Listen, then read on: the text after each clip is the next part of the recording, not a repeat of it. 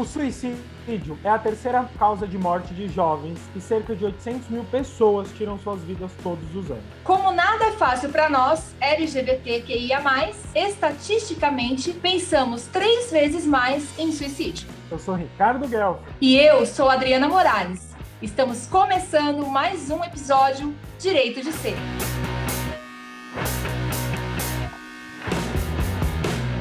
E hoje, na companhia ilustre do nosso querido Hildo Rosa. Seja muito bem-vindo ao podcast Direito de Ser, Hildo. Uma satisfação, uma alegria estar junto com os meus amigos. E lembrando que também estou nessa sopa de letrinha, porque as pessoas não têm ideia do que significa essa sigla, né? Elas não se reconhecem, não se identificam em letra nenhuma. Gente estranha.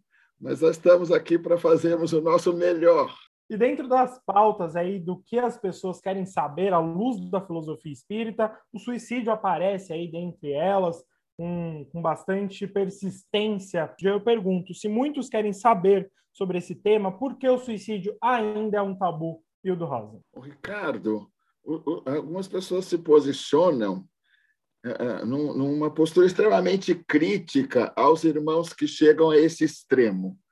Eu, particularmente, não tenho essa visão, porque acho que a gente precisa pensar num contexto sociopolítico, econômico, espiritual, e em se tratando especialmente da população LGBTQIA, eu acho que por muitas vezes as pressões sofridas por algumas pessoas alcançam uma dimensão no, no que diz respeito a agredir a sua cidadania, a impedir a sua possibilidade de expressão, que alguns encontram nas portas do suicídio uma maneira de aliviar uma tensão, uma dor existencial, que olha que interessante, provocada por nós outros, porque todo mundo fica, ah, lógico, eles são cheios de problema eles são pessoas que não são normais, não são pessoas tão normais quanto qualquer outra, infernizada por aqueles que ainda carregam em si preconceito e ignorância. Hildo, olha só, enquanto sociedade, a gente tem um hábito, espero que a gente perca, né? Daqui para frente, vamos ver se a gente consegue rever isso, que é o de ficar, primeiro, controlando, segunda, julgando né, a ação dos outros. Se você traz um aspecto muito importante para a nossa comunidade, que é a questão né, é, multifatorial. Ninguém é, escolhe essa via do suicídio por uma única questão, por um único problema. Esse problema ele é gerado, ele é construído multifatorialmente. Então nós temos, e aí você, deu a cartada final, né? Nós temos uma questão com relação ao LGBT que diz respeito à perspectiva de futuro. Quando a gente que está aqui, na realidade, a gente que é LGBT, olha para o futuro, considerando a nossa realidade, a gente fica desesperançoso. A gente olha para um futuro que talvez, é, se a gente não começar a movimentar as coisas agora, na realidade, talvez não tenha uma não, não tenhamos garantias de direito, nós não tenhamos dignidade, nós não tenhamos o direito efetivamente de exercer os nossos afetos e também a nossa sexualidade. Então, olhar para o futuro aqui, de onde a gente está vivendo na realidade, fica muito doloroso. E aí é importante a gente considerar que não é apenas por um único motivo. E mais do que isso, né, que nós, enquanto espíritas, enquanto cidadãos que seguem aí aquele rolê do Cristo, né, acho que cabe a gente não ficar julgando, porque cada um tem os seus motivos e o que cabe a gente é amar orientarem sempre possível, né? Porque esse é, esse é um outro assunto que a gente estava discutindo aqui nos bastidores, né? Pô, mas como é que eu vou falar para uma pessoa que está nessa intenção de cometer o suicídio? Como é que eu vou dizer para ela, não, não faça? Eu penso que a gente não, não deve chegar com não, não faça isso, não é? Mas a gente pode construir todo um discurso informando, olha, do ponto de vista espírita, né? Olha, a vida continua, você quer resolver seus problemas dessa maneira? Deixa eu te dar uma notícia, talvez você encontre mais problemas. Eu vou considerar que é a maneira que você encontrou, mas vamos pensar tantas outras? Então, eu acho que tem todos esses aspectos aí para a gente entender o suicídio sem julgamento, né, Hildo? Sempre. Adriana, uma coisa que eu acho super interessante é quando a gente aborda alguém que traz essa questão, muito mais do que falar, é abrir um espaço para ouvirmos porque se você cria esse canal na comunicação, não de ser aquele conselheiro e aquele doutrinador contumaz e chato, vamos combinar. Não, é você abrir o seu canal de escuta, porque à medida em que a pessoa traz o que a perturba, a gente pode ir junto e costurando caminhos e soluções. Porque se ela já está num extremo de esgotamento, de limites, como você colocou, e nós só ficamos falando, falando e não ouvimos, não há o esvaziamento dessa dor e a sua consequente diminuição. Então, é trabalharmos a escuta e a partir da escuta, sim, nós vamos costurando possibilidades. Eu costumo brincar dizendo que o suicida é um atirador de péssima pontaria, porque ele mira na, nos problemas e acerta a cabeça algumas vezes, o coração, o ouvido, seja lá o órgão que for. Mas quando a pessoa tem a possibilidade de descobrir isso, aí nós conseguimos, por muitas vezes, segurá-la pelas mãos e ajudá-la a encontrar caminhos para se posicionar no mundo. Em especial quando ela começa a descobrir que a opinião de quem quer que seja é só a opinião dessa pessoa, não é determinante da vida e nem dos sentimentos dela. Agora eu pergunto aí para os dois psicólogos e nossos queridos que estão aqui, Adriane e Hildo, também com os conhecimentos aí a partir do Espiritismo, a gente sabe que geralmente o discurso de Setembro Amarelo é esse discurso de valorização da vida, de falar sobre os temas, e no ambiente espiritual a gente também tem essa preocupação com entender o que acontece depois aí da, do ato, depois da morte pelo suicídio. É possível evitar que o suicídio aconteça? Se a gente for parar para pensar numa ótica estritamente espírita, o suicídio nunca acontece porque o espírito não morre. Então, o que, que a gente pode evitar? Perdas e danos. Mas sempre lembrando que os pesos e as medidas, a pena de Maat é diferente para cada um de nós. O que, que significa isso? A espiritualidade vai sempre considerar a intenção que me levou a um ato tão extremo quanto do suicídio.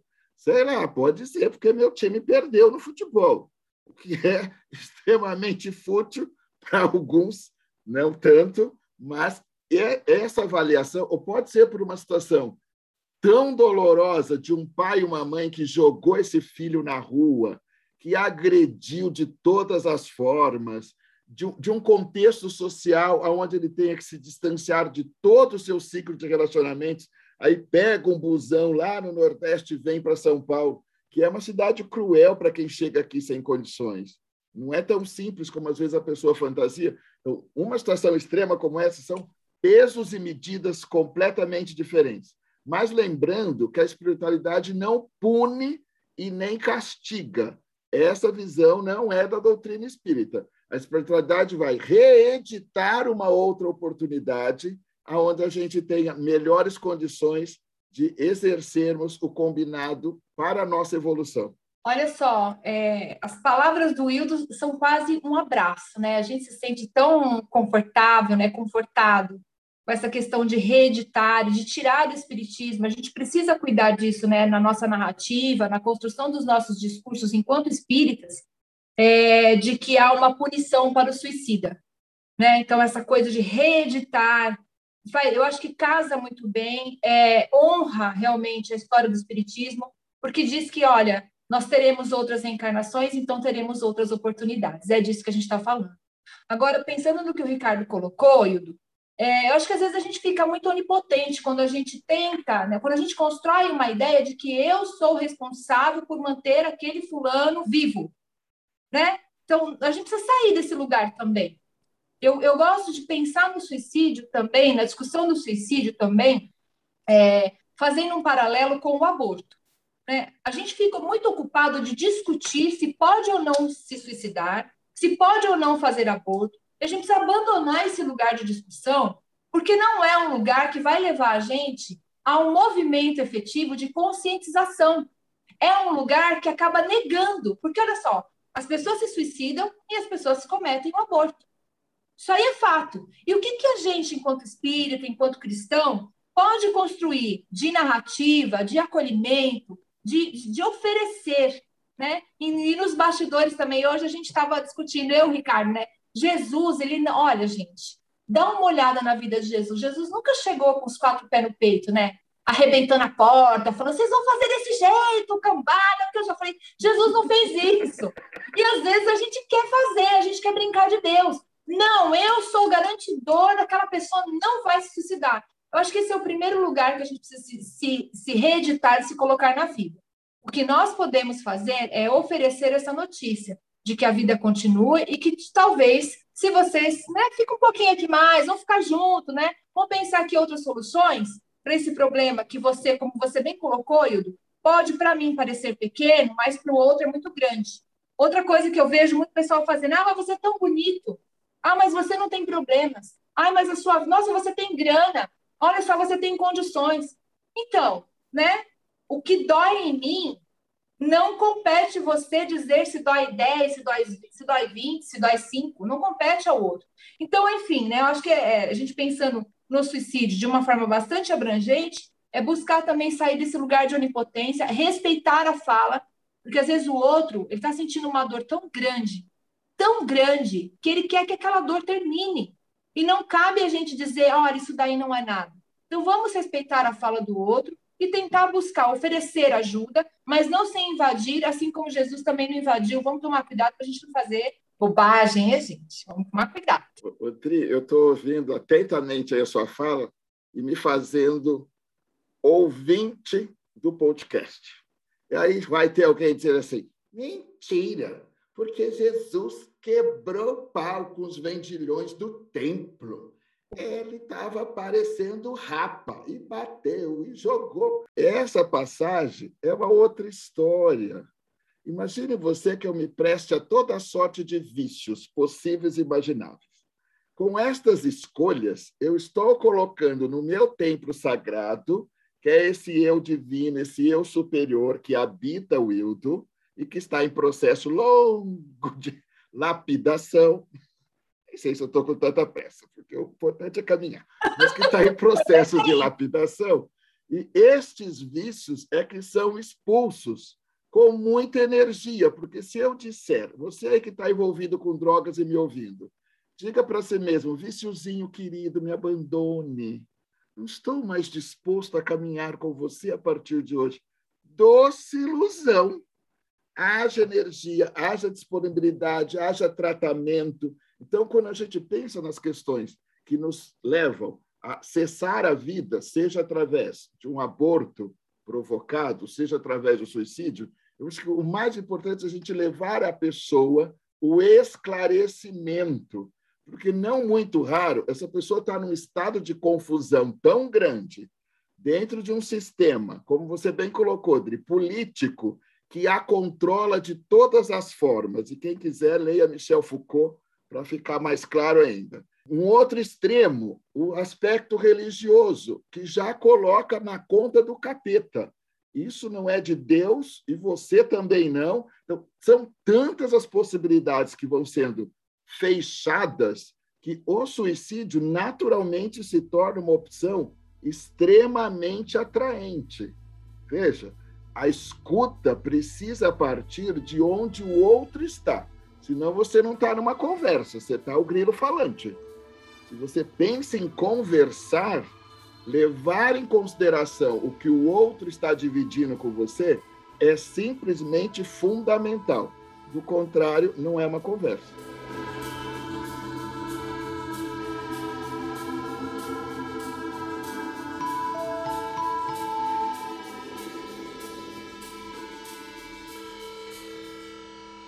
Agora, falando especificamente sobre a comunidade LGBT, por que o suicídio está no horizonte três vezes mais do que em pessoas no espectro normativo? Numa cultura que prioriza o homem branco, heteronormativo, cis, rico, bonito, feliz no Facebook, e a população LGBTQI a mais, na extremidade oposta, com as possibilidades cerceadas, com toda a carga de preconceito, com todas as limitações recaindo sobre ela, se torna natural, embora não seja desejável, mas se torna natural que esta alternativa do suicídio apresente os números né, que aí estão. Porque se a gente tem, conforme diz a doutrina, o suicídio direto e indireto, eu também não tenho a menor dúvida que nós temos o homicídio indireto,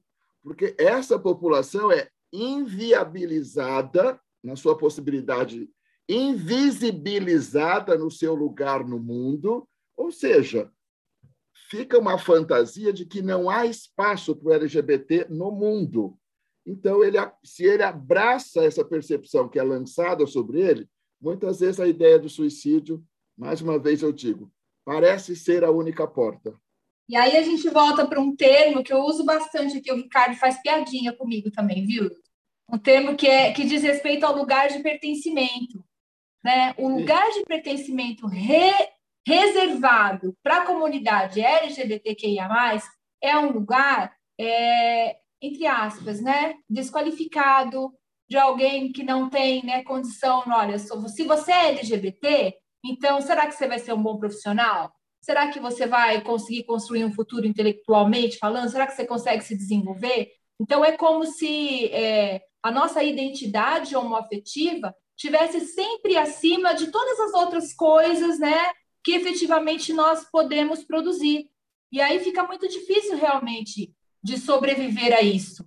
Difícil não é impossível, né? Então a gente tem aí um número X de pessoas que também conseguiram sobreviver a esse lugar de, de, de não pertencimento ou de pertencimento de alguma maneira desqualificado. É, eu gosto muito da, do, do termo né, esperançar, porque é uma esperança com atitude.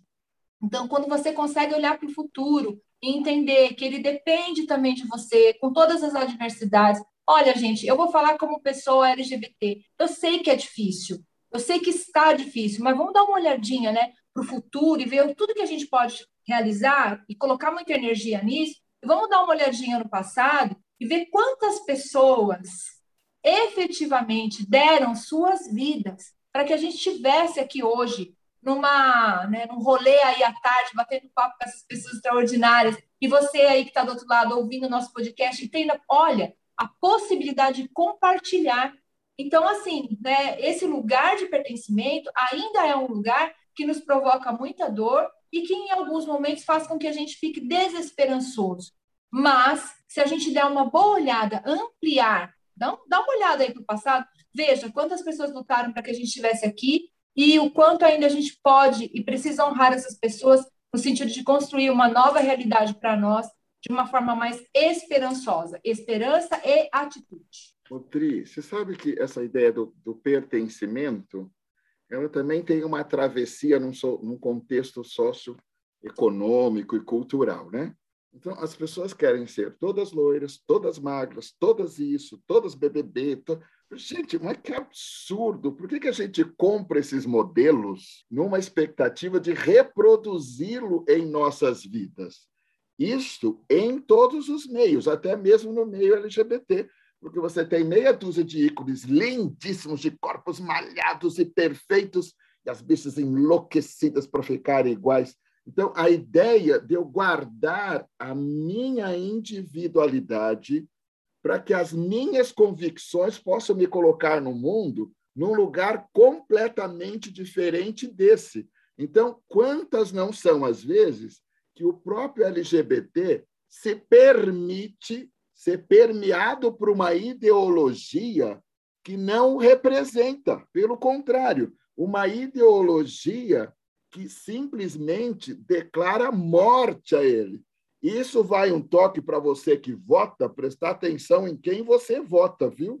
Porque você LGBT votar num certo cara que aí está, meu amigo e minha amiga, é de doer o tamanho da ignorância que me habita. A parte feia é sempre minha. O tamanho da ignorância que me habita. Eu, gente, vamos fazer escolhas que nos representam, que nos abram espaço, isso em todos os campos. Eu posso falar isso como um homem negro, pai de um filho negro, que também, num contexto social, tem tantas limitações quanto. E a gente fica pensando assim: qual hétero precisa explicar por que, que é hétero? E o extremo oposto é o contrário. Todo LGBT precisa ficar explicando para Deus e todo mundo porque ele é LGBT, como se fosse algo muito estranho, né? O estranho, na verdade, é a ignorância de quem não entende. mas ser LGBTQIA+, é a coisa mais natural do mundo. E quando a gente se depara com esse sentimento, com esses pensamentos de suicídio, o que a gente pode fazer sobre isso? Ricardo, uma coisa que eu sempre digo para as pessoas: nunca fique sozinha, trancada nos seus pensamentos. Sempre, sempre, sempre, olhe para o lado e peça ajuda para essa pessoa que você confia.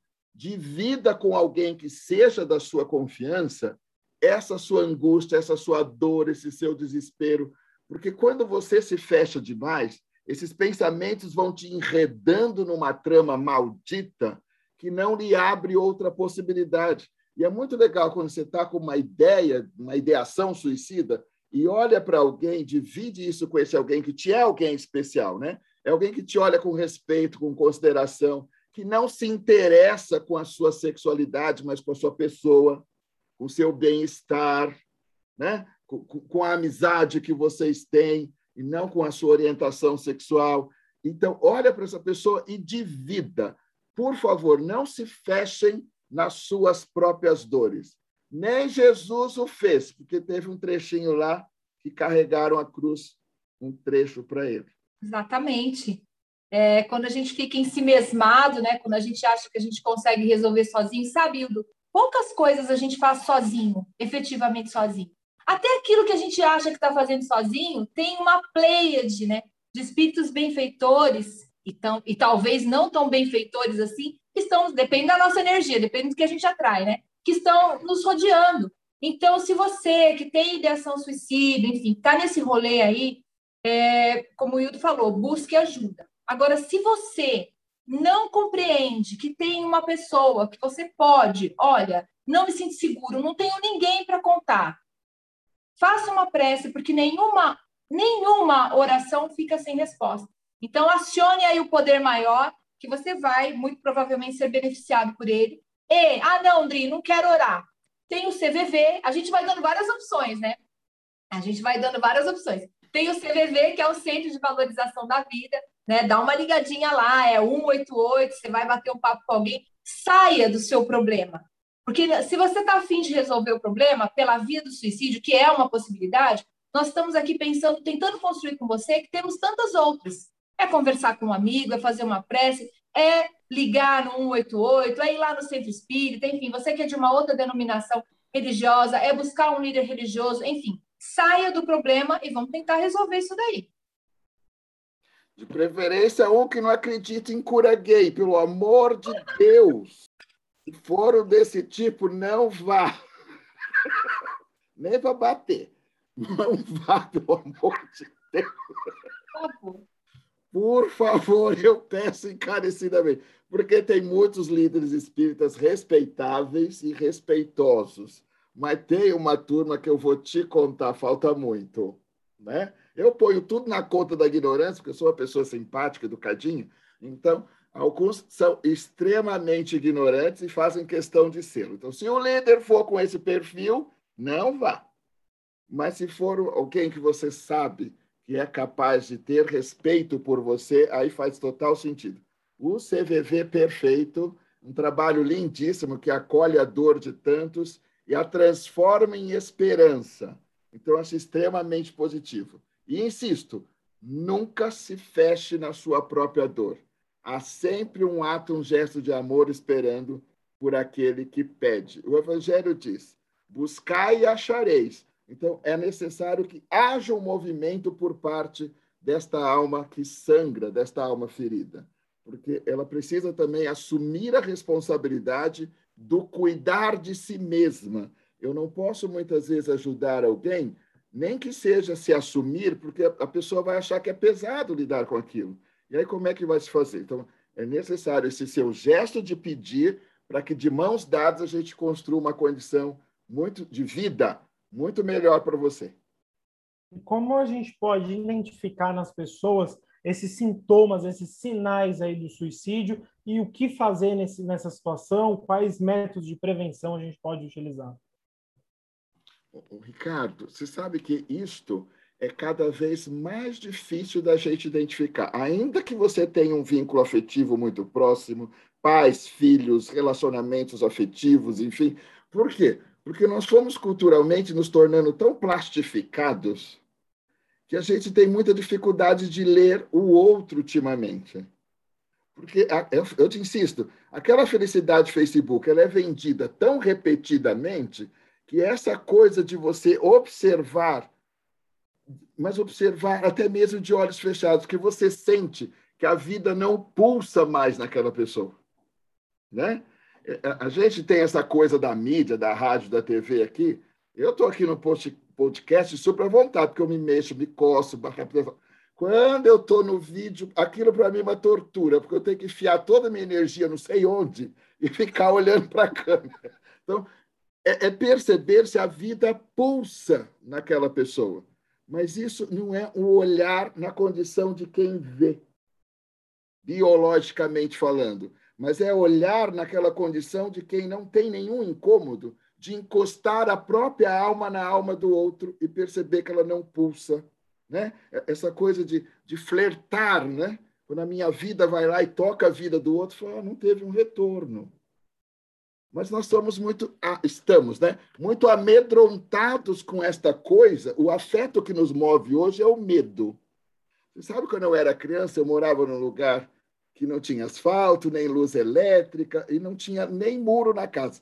E à noite, quando a gente estava lá brincando, correndo, e aparecia alguém, a gente gritava: Oba!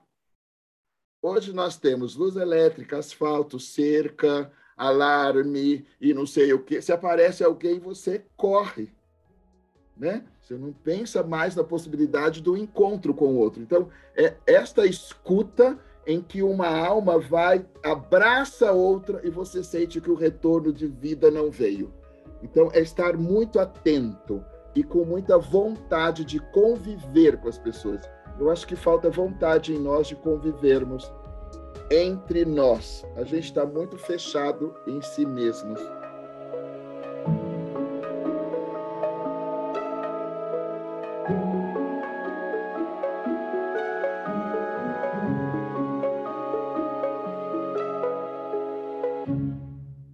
Queria agradecer, Wildo Rosa, a sua participação, o seu tempo, as suas palavras e deixar agora esses minutinhos finais para a consideração final do Wildo, da Adriana, sobre esse tema aí tão importante que a gente precisa falar. Wildo Rosa.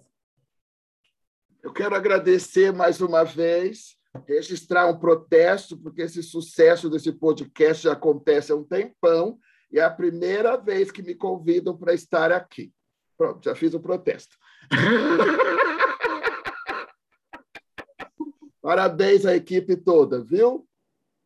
A gente fica muito feliz, está registrado o protesto, tá? Teremos outras oportunidades, vamos aí seguir em frente, queremos o Wildo, vamos lançar a campanha, queremos o Wildo no podcast. Vai ser sucesso. Adoramos, Wildo, obrigada. E para a gente é, finalizar aí, vamos pensar um pouquinho no que o Wildo falou, né? Que o suicídio não é uma questão pontual. A gente não precisa discutir o suicídio apenas em setembro. O suicídio ele é multifatorial e o quanto nós enquanto humanos, estamos disponíveis para as nossas demandas extra, né? aquilo que é egóico, aquilo que, nossa, grana, o carro, né? tudo isso, gente, é, é importante porque é material, é relevante, mas o que vamos mesmo realmente levar quando partimos dessa experiência é o que a gente viveu, é o que a gente disponibilizou de nós para o outro e, por consequência, também o contrário é verdadeiro. É isso, gente. Muito obrigada, valeu. Compartilhe esse podcast que ficou show de bola com essa delicinha de pessoa aí do Rosa. Amo demais, sou fã. Beijo, meninos. Adri, Ricardo e Bruninha, linda. Fiquem com Deus. Gratidão, Hildo. Gratidão, Adriana. Gratidão, Bruno, aqui nos auxiliando nessa produção. Nossa querida obsessora aqui. Gratidão, Wildo, pelo esse protesto querido, esse protesto mais que válido aqui no nosso podcast, na nossa gravação. Pedi para o pessoal mandar suas crises existenciais, suas dúvidas, suas sugestões de tema para nosso e-mail direito de ser@fel.com.br ou para o nosso WhatsApp 11 9643 3827. É só mandar para as meninas lá das nossas queridas telefonistas, Margarete, Sol, essa pergunta para o podcast Direito de Ser e elas vão encaminhar aqui para gente no nosso pronto atendimento. Gratidão e até o próximo episódio.